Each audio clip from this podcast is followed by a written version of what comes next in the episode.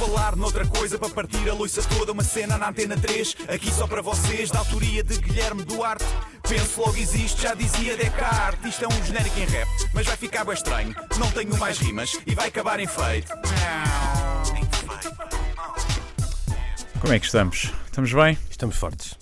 Então não é que de há uns tempos para cá que temos assistido a um fenómeno interessante sempre que alguma celebridade cessa a sua atividade cerebral e vai ter com Deus Nosso Senhor. Só quero esclarecer que quando refiro celebridades sem atividade cerebral, estou a referir-me às que morrem e não às que participam em reality shows, ok?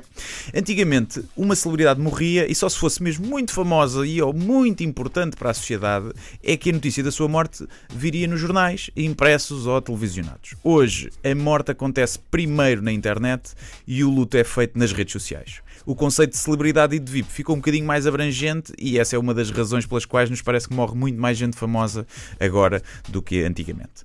Então o gajo vê lá RIP, descansa em paz, mais uma estrelinha que brilha no céu e ainda, no caso dos mais burros, um RIP in peace. Não é? São frases que invadem os nossos feeds sempre que alguém famoso bate as botas. Nada contra em mostrar publicamente o afeto por alguém que partiu, mesmo. Tu valorizas muito a redundância, pá. Tem um... O- não é? A redundância tem um sentimento às vezes também. É reforçar, não é? Que é Claro. mesmo em paz, vai Claro. mesmo paz, paz. E pá, não, lá está, mostrar afeto não acho mal, mesmo que esse alguém seja alguém com quem essas pessoas nunca conheceram pessoalmente, mas de quem gostam do trabalho e que influenciou positivamente a sua vida. No entanto, vamos aqui admitir que apenas uma ínfima percentagem das pessoas que se manifesta realmente cai nessa categoria. Os outros, quase todos, querem, como dizia o chato dos contemporâneos, é aparecer, não é? Morreu Zé Mário Branco. Então tomem lá aqui uma foto que eu tenho com ele, tirada em 2008, quando o vi numa esplanada a comer uma grelhada mista e lhe pedi para tirar uma selfie. Marcou imenso a minha vida. Olha esta música aqui dele que me marcou imenso, mas por acaso nunca tinha partilhado nas minhas redes, porque estava à espera que ele morresse para ba- bater e ter mais likes.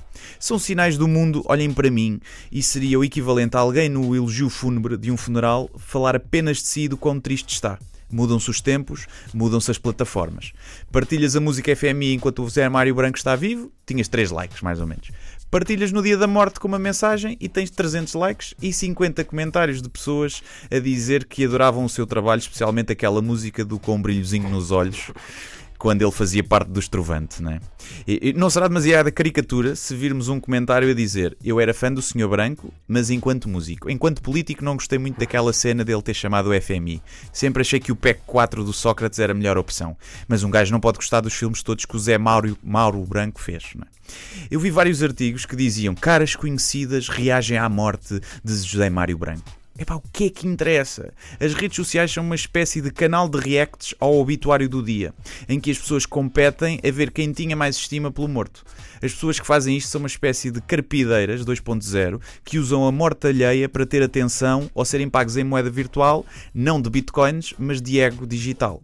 Transformamos a morte em monetização e masturbação egocêntrica. Na morte, nada se perde, nada se cria, tudo se transforma em likes. Por falar noutra coisa para partir a loiça toda, uma cena na antena 3, aqui só para vocês, da autoria de Guilherme Duarte. Penso logo existe, já dizia Descartes. Isto é um genérico em rap, mas vai ficar bem estranho. Não tenho mais rimas e vai acabar em feito.